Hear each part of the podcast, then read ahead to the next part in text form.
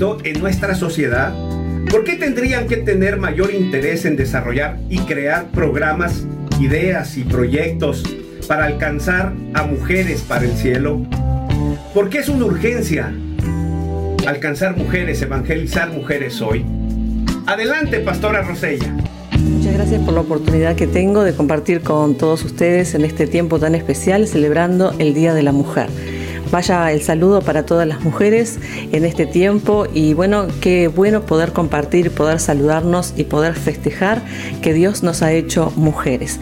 Qué interesante esta pregunta que me tocó responder, ¿por qué la importancia y la urgencia de poder compartir el Evangelio en este tiempo?